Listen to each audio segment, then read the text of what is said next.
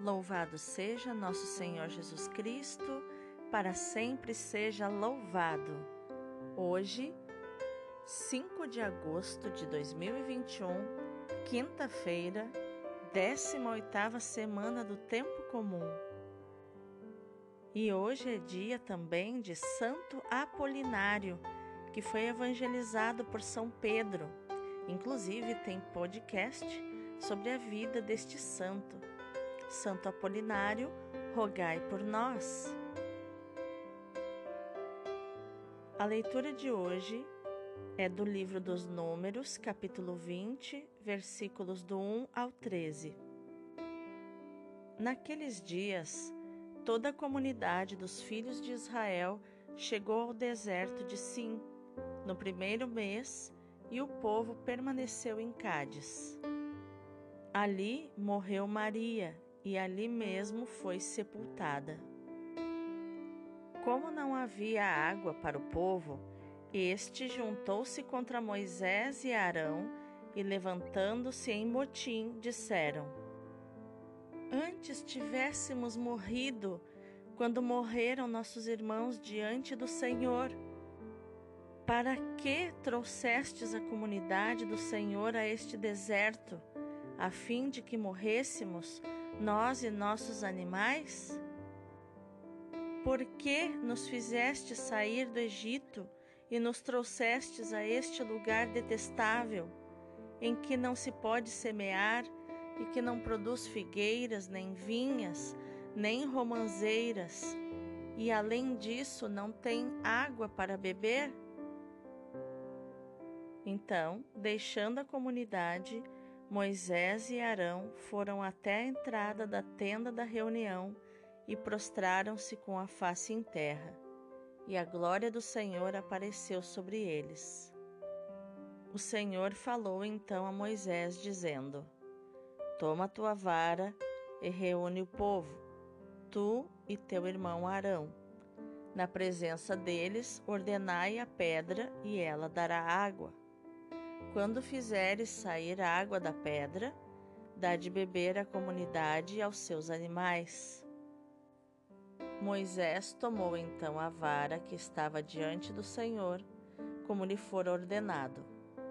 Depois Moisés e Arão reuniram a assembleia diante do rochedo, e Moisés lhes disse: Ouvi, rebeldes, Poderemos acaso fazer sair água desta pedra para vós?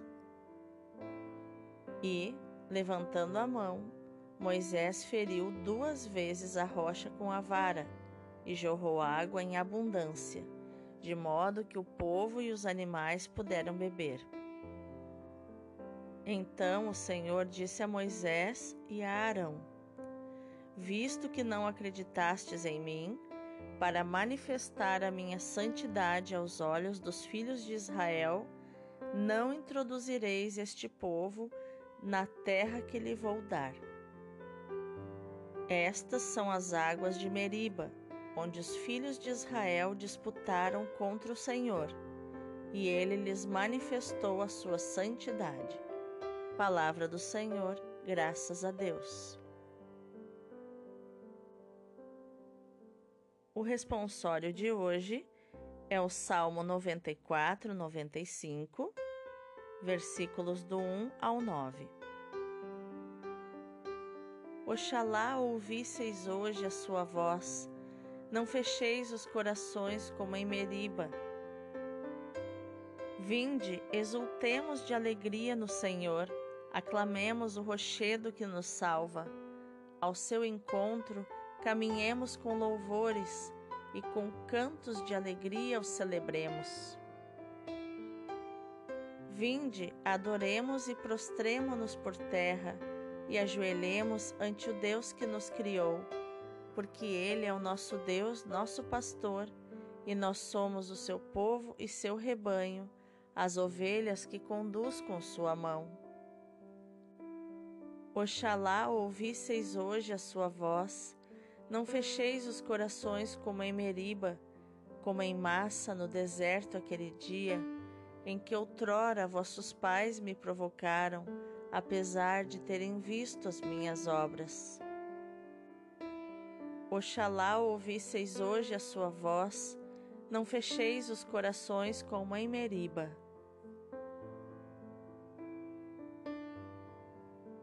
O evangelho de hoje é Mateus, capítulo 16, versículos do 13 ao 23. Naquele tempo, Jesus foi à região de Cesareia de Filipe e ali perguntou a seus discípulos: quem dizem os homens ser o filho do homem? Eles responderam: Alguns dizem que é João Batista, outros que é Elias, outros ainda que é Jeremias ou algum dos profetas. Então Jesus lhes perguntou: E vós, quem dizeis que eu sou? Simão Pedro respondeu: Tu és o Messias, o Filho do Deus vivo. Respondendo, Jesus lhe disse: Feliz és tu, Simão, filho de Jonas, porque não foi um ser humano que te revelou isso, mas o meu Pai que está no céu. Por isso eu te digo que tu és Pedro, e sobre esta pedra construirei a minha igreja, e o poder do inferno nunca poderá vencê-la. Eu te darei as chaves do reino dos céus. Tudo o que tu ligares na terra será ligado nos céus. Tudo o que tu desligares na terra será desligado nos céus. Jesus então ordenou aos discípulos que não dissessem a ninguém que ele era o Messias. Jesus começou a mostrar aos seus discípulos que devia ir a Jerusalém e sofrer muito da parte dos anciãos, dos sumos sacerdotes e dos mestres da lei, e que devia ser morto e ressuscitar no terceiro dia. Então Pedro tomou Jesus à parte e começou a repreendê-lo, dizendo: Deus não permita tal coisa, Senhor, que isso nunca te aconteça. Jesus, porém, voltou-se para Pedro e disse: Vai para longe, Satanás. Tu és para mim uma pedra de tropeço, porque não pensas as coisas de Deus, mas sim as coisas dos homens. Palavra da salvação, glória a vós, Senhor. Então, quais os ensinamentos de inteligência emocional nós podemos encontrar nos textos de hoje? A leitura de hoje nos mostra uma atitude do ser humano que Deus não tolera: a incredulidade. As pessoas que se comportam com incredulidade, elas minam qualquer projeto que possa dar certo. Elas possuem como um veneno que elas vão destilando e vão fazendo se desintegrar qualquer possibilidade de êxito ou vitória. O incrédulo se queixa, lamenta, só olha as dificuldades e maximiza essas dificuldades. Ele olha qualquer defeito, qualquer desafio com uma lente de aumento o incrédulo carrega suas palavras de uma emoção pesada, um rancor, um ressentimento. Deus mandou que Moisés falasse com a pedra, que a pedra daria água. E Moisés não obedeceu a Deus. Na verdade, o texto deixa subentendido que Moisés achou ridículo o pedido de Deus. Ele ficou com vergonha de falar com uma pedra, porque antes ele já tinha feito uma experiência de bater na pedra e a pedra deu água. Né? Daí surgiu a famosa expressão, né? Tirou água de pedra. Então, neste segundo episódio, Moisés, com vergonha de falar com a pedra, repete a ação anterior e bate duas vezes na pedra e sai água da pedra. Porém, como uma punição pela incredulidade, Deus então proíbe Moisés de levar o povo para dentro da terra prometida. Deus diz então para Moisés e Arão que eles não irão introduzir o povo na terra que Deus lhes daria. E Deus realmente não volta atrás e não permite Moisés pisar na terra prometida. Deus não tolera a incredulidade. Por isso que na carta aos Hebreus diz que sem fé é impossível agradar a Deus. E é isso que o salmista vem gritar para nós, vem clamar. Ele diz: Oxalá vocês ouvissem hoje a voz de Deus. Quem dera vocês ouvissem hoje a voz de Deus. Não fechem os corações de vocês como em Meriba. Ele diz: aclamemos o rochedo que nos salva.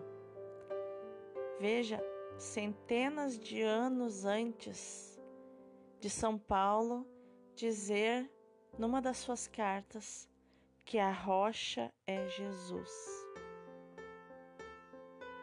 No Evangelho, vemos um outro tipo, uma outra face da incredulidade, a de Pedro. Da mesma forma que Pedro manifesta a verdade, quando Jesus pergunta: E vocês, quem vocês dizem que eu sou? E Pedro responde: Tu és o Messias, o Filho do Deus vivo. E Jesus, então, é, elogia Pedro, dizendo: Feliz és tu, Simão, filho de Jonas, porque não foi um ser humano que te revelou isso, mas meu Pai que está no céu. E aqui então Jesus declara a liderança de Pedro sobre a igreja. Jesus então dá a Pedro o poder de ligar e desligar no céu. Mas, diante de Jesus, que contava então aos discípulos o que iria acontecer com ele, que ele iria sofrer, que ele iria sofrer uma grande injustiça, que ele iria morrer e ressuscitar no terceiro dia, Pedro, tomado pelo seu emocional, manifesta a outra face da incredulidade. Ele repreende Jesus da sua missão. Ele diz: Deus não permita tal coisa, Senhor, que isso nunca te aconteça. A face da incredulidade de Pedro era querer salvar o Salvador. É dizer para o Salvador que não vale a pena sofrer para salvar a humanidade. Era dizer para o Salvador que era um absurdo ele sofrer e morrer. E ressuscitar no terceiro dia era mais absurdo ainda. Então, era, é como se ele considerasse Jesus um incapaz. Quantas vezes nós fazemos isso com as pessoas que nós amamos? Queremos protegê-las, queremos salvá-las de coisas que elas precisam fazer, de propósitos que elas precisam cumprir na vida delas. E nós assim as castramos. Castramos a sua missão, o seu propósito de vida. Senhor Jesus, limpai o nosso coração de toda e qualquer incredulidade. Derramai vosso Espírito Santo sobre nós. Senhor, eu já te agradeço por todas as bênçãos que o Senhor já derramou sobre as nossas vidas e que o Senhor ainda vai derramar, que eu já vejo pelos olhos da fé. Eu creio que tu és o Senhor, o meu único Senhor. E eu quero declarar no dia de hoje que tudo que o Senhor ordenar, eu farei, mesmo que seja falar com uma pedra para ela dar água. Gratidão, Senhor, por tudo, tudo que o Senhor já colocou na minha vida tudo que o Senhor já derramou de graça sobre a minha vida e que ainda derramará, e pelas coisas que ainda virão, porque o melhor ainda está por vir. Eu te agradeço, Senhor, por todas as maravilhas, por tudo de bom, de ruim, pelos momentos de sede e pelos momentos de abundância de água. Muito obrigada, Senhor. Muito obrigada. Porque o Senhor me educa e me repreende para que eu seja cada vez mais fiel. Muito obrigada. Amém. Aleluia. Deus abençoe o teu dia.